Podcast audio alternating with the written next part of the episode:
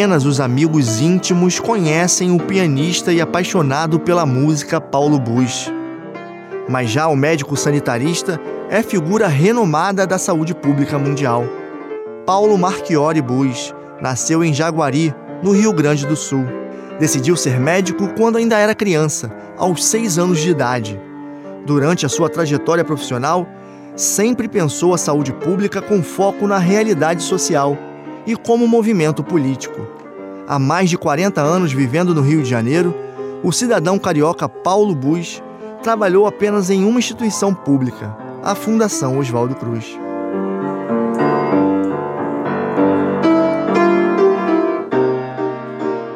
Paulo, prazer em ter você nesse primeiro programa que vai abrir a série de bate-papo com sanitaristas.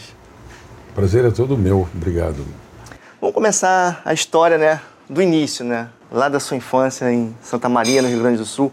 Como é que começou, despertou, né? Como é que é, despertou em você essa essa vontade de ser um profissional de saúde, ser um médico? Eu, na verdade, eu tenho que fazer justiça. Começou em Jaguari, que é a minha cidade natal. Santa Maria, eu vim com 14 anos para fazer o segundo grau que não tinha na minha cidade. Depois eu fiz a faculdade de medicina em Santa Maria. Eu acho que tem muito a ver com a estrutura familiar. Né? Eu vim de uma família católica, onde o compromisso comunitário, o compromisso com as questões públicas, né, era, era intensa. Meu pai foi um importante líder da comunidade, a minha mãe foi festeira de festas da igreja. Então existia esse e, e esses recursos eram arrecadados para fazer, em última análise, assistência, já que não tinha assistência pública tradicional do serviço social, fazer assistência aos mais necessitados. Eu acho que isso me deu, me despertou o compromisso com as questões comunitárias e depois eu tive uma escola meu, meu padrinho era médico e eu vi aquela dedicação. Então, querer ser médico foi muito cedo, despertou em mim. Desde, me lembro, desde os seis, oito anos, diziam, eh, perguntavam assim, por que, que você vai ser, você é médico? E aí, em 73, você veio para o Rio, né? É, terminei a faculdade em 72, uh, num período sério da ditadura. Lá eu fiz parte do movimento estudantil uh, da Ação Popular, o movimento da esquerda católica, aliados, obviamente, com o PCdoB, com a Polop, né? nós tínhamos várias alianças políticas. Eu fui presidente do diretório da medicina, o Tarso Genro, do, do direito, na mesma época. Eu só não entrei na política, ele entrou, fiquei em outras políticas. Né? E a gente tinha um, um compromisso uh, com a transformação. Eu fui oradora da turma médica e botei para quebrar no meu discurso como oradora da turma. Aí as oportunidades para fazer pediatria não tinha residência, então eu vim para o Rio para fazer residência no Hospital dos Servidores, que era uma fantástica residência com o Dr. Luiz Barbosa, que eu tenho que homenagear. E ele era um líder da pediatria social. Então eu fiz pediatria clínica, mas já o doutor Luiz me cobrando, me influenciando, olha, vamos fazer um trabalho com as crianças filhas dos servidores do Estado, que moram em regiões muito pobres, ele queria fazer um ambulatório numa dessas regiões, em Vicente de Carvalho. Então, também aí a minha relação com a medicina comunitária, além da pediatria, que eu digo sempre, a pediatria, ela é uma das especialidades, entre aspas, sociais da medicina. E eu fazia ao mesmo tempo plantão no Hospital de Sucesso, quer dizer, os domingos eu dava plantão, brabo, 24 horas, no dia seguinte engatava no mestrado da UERJ e apareceu uma oportunidade de fazer um trabalho no Centro de Saúde da Escola de Saúde Pública. Você começa a ver, bom, os casos não são aquela criança que volta todo domingo ah, magra, fraca, ou que tem febre porque caiu na maré. A gente tinha muita gente ali da maré que não estava indo. Isso não é uma coisa individual, não é uma coisa familiar, isso tem cunho social. Então você vai crescendo o teu pensamento. E a Fiocruz, como é que surgiu a Fiocruz na sua vida? Então, em 73, em 70, não, em 75, eu fiz um curso complementar de saúde de matéria infantil. E aí apareceu, esse curso foi na ENSP, eu fiquei encantado com aquilo tudo. E e apareceu uma oportunidade em 76, final de 75, de fazer uma monitoria. Eu fiz e eu acho que fui bem. Aí em 76 me chamaram para eu fazer, para eu assumir um cargo de auxiliar de ensino lá. E depois fizemos o concurso. E aí veio, em determinado momento, eu falei: olha, eu não vou mais fazer pediatria clínica e passei a me dedicar exclusivamente a esse fascinante campo da saúde pública. Em questão da, da organização, do acesso à saúde naquela época, né, é, você também começou a questionar? Claro, porque naquela época você tinha, sim, os que tinham INAMPs, não era INAMPs, era Previdência Social, enfim, e os que eram indigentes, né? Isso com pessoas como Eleutério, Ezio Cordeiro, o próprio Arocas, Noronha, eh, o Temporão, quer dizer, foi se construindo um pensamento é, pelo SEBS e depois pela Brasco, que eu ajudei a criar em 79, o SEBS foi criado em 76, esse pensamento dessa explicação coletiva para a saúde, não apenas do processo saúde-doença ser individual, é, ele é coletivo, foi também surgindo a ideia, foi surgindo também as questões sobre acesso, sobre qualidade, sobre direito à saúde, né, que foi aparecendo coisas que já se discutia muito na Europa. Né? Esse já era o movimento da reforma sanitária? Já, porque estamos falando de 79, 80, e aí o movimento da reforma sanitária, 80, 81, ele toma um tremendo impulso, que acaba, digamos assim, a, a, relativamente ao processo da nova república, do final da ditadura. Então, quando termina o governo do, do Figueiredo, né, nós temos ali a Fiocruz em plena evolução, a UERJ, algumas escolas de São Paulo, Preventiva de São Paulo, de Botucatu, de Ribeirão Preto, a Bahia, se começa a se configurar um pensamento cada vez mais sólido que foi caminhando para desembocar na Constituinte. Quer dizer, porque de 86 acontece a Conferência Nacional a de oitava, Saúde, né? a oitava, que foi uma coisa brilhante, interessantíssimo, porque absolutamente up-to-date, quer dizer, tão inovador quanto foi a famosa Carta de Ottawa da Promoção da Saúde. E a gente mostrava que, na verdade, o Estado tinha que ser, tinha que ser reitor da transformação, tinha que ser reitor um Estado não conservador, um Estado comprometido com os interesses populares, né, ele tinha que ser transformador. E ele tinha que se basear numa saúde baseada no direito à saúde né, e não em, no pagamento, na compra do, do serviço de saúde, por plano de saúde ou compra direta e tal.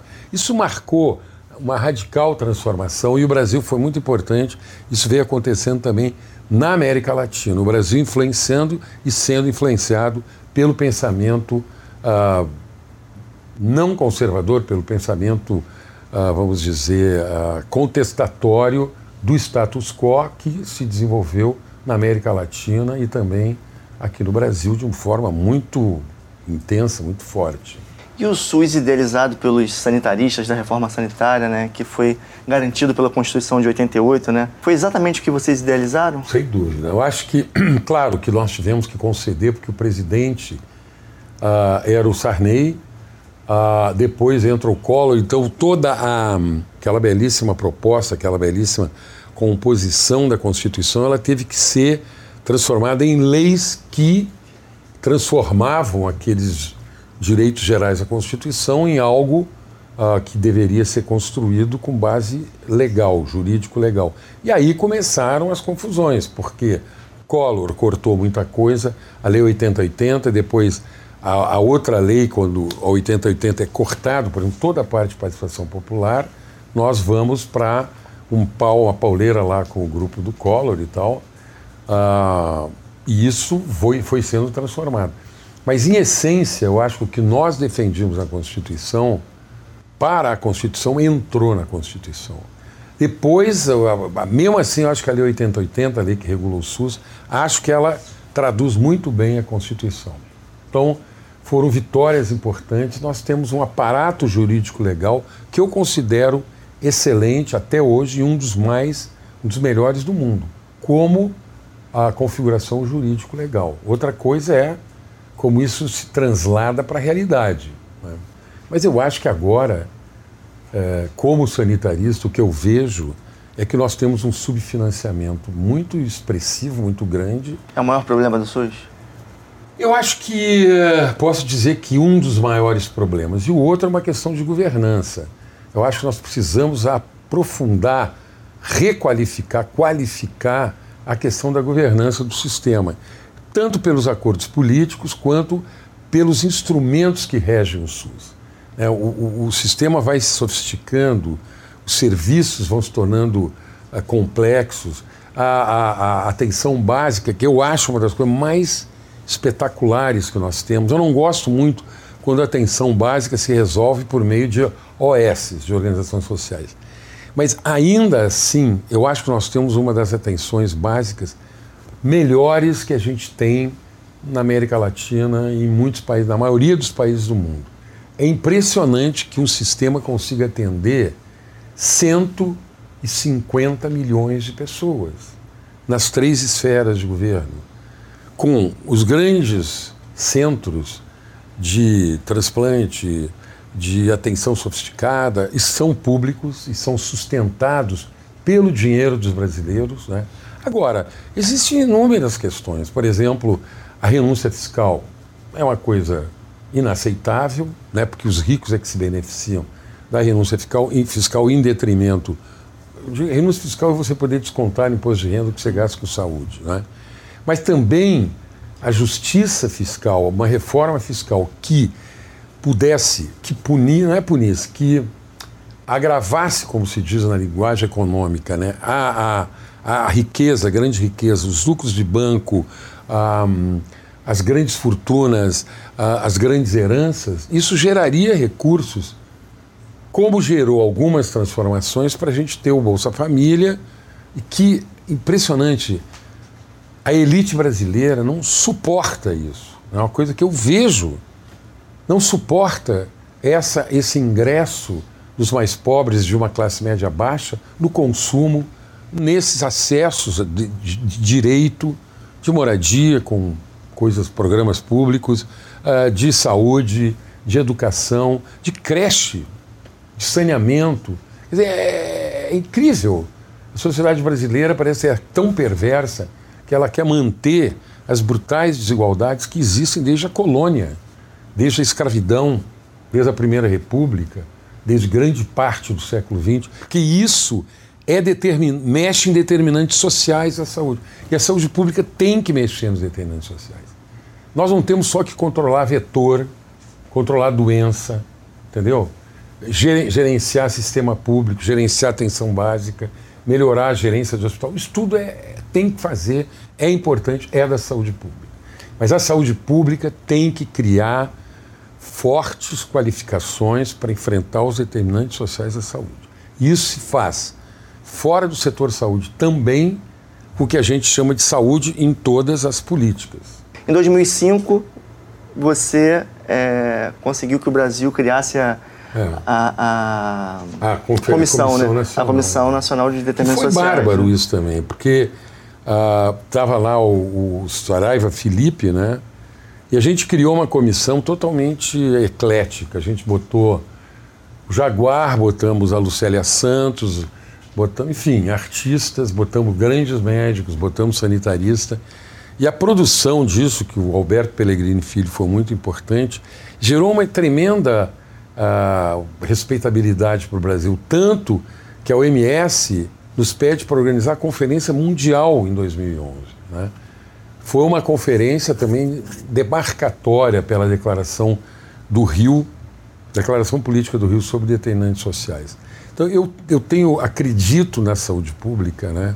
tanto como poder de Estado para regular, que é a vigilância sanitária, poder de entender a distribuição de doenças, vigilância epidemiológica e enfrentar determinantes sociais da saúde. Paulo, gente vai fazer um rápido intervalo, vamos dar uma pausa aqui no nosso bate-papo. No próximo bloco, você vai falar sobre a presidência da Fiocruz, relações internacionais. Tem muito bate-papo ainda pela frente. O bate-papo na saúde vai fazer um rápido intervalo, mas não sai daí que daqui a pouco eu volto com Paulo Bush. Até já!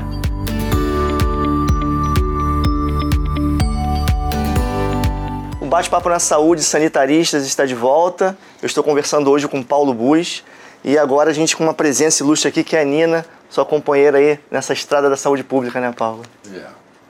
Ela já é uma cachorrinha que tem 13 anos, mas eu acho que a saúde ela é global, né? Quer dizer, você ter uh, animais, se você gosta de animais, são grandes companheiros, filhos são grandes companheiros. O meu filho também milita na saúde pública, companheiros e companheiras são grandes companheiros. Então acho que a saúde tem a ver também com o teu bem-estar pessoal, do teu espírito, né? Eu acho que isso é extremamente importante. E você fez muitos companheiros nessa estrada? Inúmeros e, e admiráveis companheiros como o Sérgio Aroca, o Wes Cordeiro, o Mário Hamilton, que já faleceu, Adolfo Schorne, uh, Temporão, Zé Carvalho de Noronha, uh, José Roberto Ferreira, eu, bom, José Paranaguá de Santana, é, Chico Campos. Bom, eu não quero.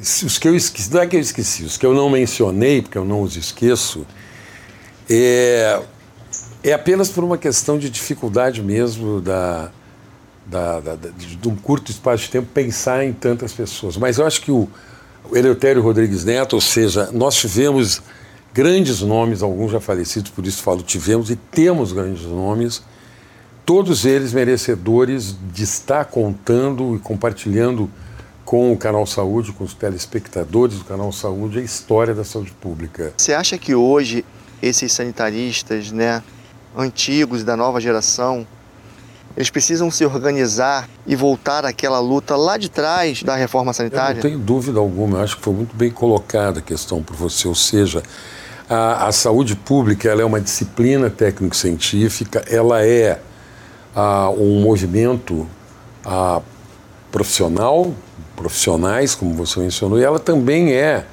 um movimento político, porque a saúde pública, mais do que qualquer outra das especialidades de saúde, ou especialidades de doença, ou especialidades médicas, ela é basicamente um, ela é um, uma área essencialmente social né? e ela precisa criar alianças, porque as transformações que a saúde pública propõe não são possíveis de se fazer só por dentro do setor saúde, exatamente porque ela trata de enfrentar os determinantes sociais. Entre 2001 e 2008, você foi presidente da Fundação Oswaldo Cruz. É... Como foi essa época? Foi uma época de muitos aliados? Os profissionais da Fundação Oswaldo Cruz apoiaram essa sua gestão? Eu só tive uma instituição na vida que foi a Fiocruz. Eu gosto de dizer isso porque é, eu vim de muito longe, ah, ingressei na saúde pública com essa história que eu contei. É, e na Fiocruz eu fui, aquela história, vereador, deputado, aqui presidente. Né? A minha história na Fiocruz, eu fui chefe de, fui chefe coordenador de programa da residência, fui chefe de departamento, vice-diretor, diretor, vice-presidente, presidente. Foi uma, assim, de 79 não, 77 eu assumi em 2001. Quer dizer, eu tive uma trajetória de muitos anos antes de ser presidente, então eu pude aprender sobre a Fiocruz, aprender a mística daquela instituição, aprender o nosso patrimônio científico, cultural, político. É, fui forjado ali por, por, por, gente mais antiga, mais velha que eu, Arlindo, a Aroca, né, é, enfim, gente que me ensinou sem querer ser professor, nunca quiseram ser professor, me ensinaram ali na, sabe, naquela, naquela conversação, naquela luta, naquelas. E eu, quando assumi a presidência, eu, eu acho que eu assumi com grande amor, por um lado, e por outro lado, com grande. Não digo com grande experiência, não deve falar assim, mas, a, a, mas conhecia a instituição. Eu fui super bem recebido e cobrei fui cobrado, mas assim, cobrei porque eu me dedicava também. Eu não me lembro de ninguém ter se queixado de que eu estava cobrando. E quando é que você percebeu que a comunicação era imprescindível para o SUS? Ah, mas isso é indiscutivelmente importante. Quer dizer, quando eu estava ainda na ENSP, a gente criou o Rádios, por exemplo, né? E depois veio, quer dizer, depois do Rádios, que foi é uma publicação, veio o Canal Saúde, veio a editora, né? o Museu da Vida, ou seja, Você não fará saúde pública porque ela é eminentemente um, uma, uma atividade social também, se você não tiver pela, pelo convencimento dos participantes, das pessoas, da comunidade, da sociedade e tal, uma participação na construção do sistema e na construção da saúde pública. Por isso a informação, por isso a comunicação é tão importante. Agora a Fiocruz ela é uma instituição que tem uma credibilidade, né, é, interna, né? O SUS pode sofrer ataques, mas a Fiocruz está sempre ali preservada por conta da credibilidade com a população, né? É, e você iniciou um processo de levar a Fiocruz para fora do país também, né? Essa relação internacional. Tanto que hoje você é coordenador do CRIS, do Centro de Relações Internacionais de Saúde da instituição, né? É, como é que é esse trabalho? Qual a importância né, de levar o nome da saúde pública é para fora? É que o domínio, é assim, o domínio anglo-saxão da, da governança global, o domínio anglo-saxão da ciência é uma coisa horrorosa, né? Quer dizer, é, americanos e, e ingleses europeus é que dominam a cena global. E eu nunca uh, me. Nunca me. Um, nunca, nunca aceitei isso. Daí que nós criamos uh, um movimento, junto com outros latino-americanos, né? criamos a Unasul primeiro, a União de Nações Sul-Americanas, que veio depois do, do, uh, do Mercosul, e, e por intermédio da Unasul nós tivemos uma intensa participação regional. Mas o Brasil se destacou muito. E a gente, em vez de ser vaquinha de presépio lá, nós fomos críticos desde o começo, brigando pela questão da propriedade intelectual justa e não a vergonha que é que faz com que os remédios estejam no preço que estão. E a Fiocruz foi importantíssima nisso. Porque nós, eu tive a, me, a maior facilidade de mobilizar a Fiocruz. Nunca Nunca, Paulo, eu pedi para alguém.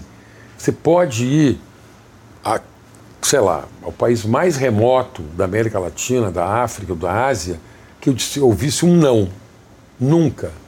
Então, os servidores da Fiocruz, eles vestem a camisa. É verdade. E com a globalização, não dá, não dá para planejar né, a nossa saúde aqui, a, a epidemiologia do, do, país, Absolutamente. sem pensar no país vizinho. Né? Absolutamente. Né? Tá aí a Zika hoje, né? Mas não é só isso, é o óbvio são as doenças infecciosas.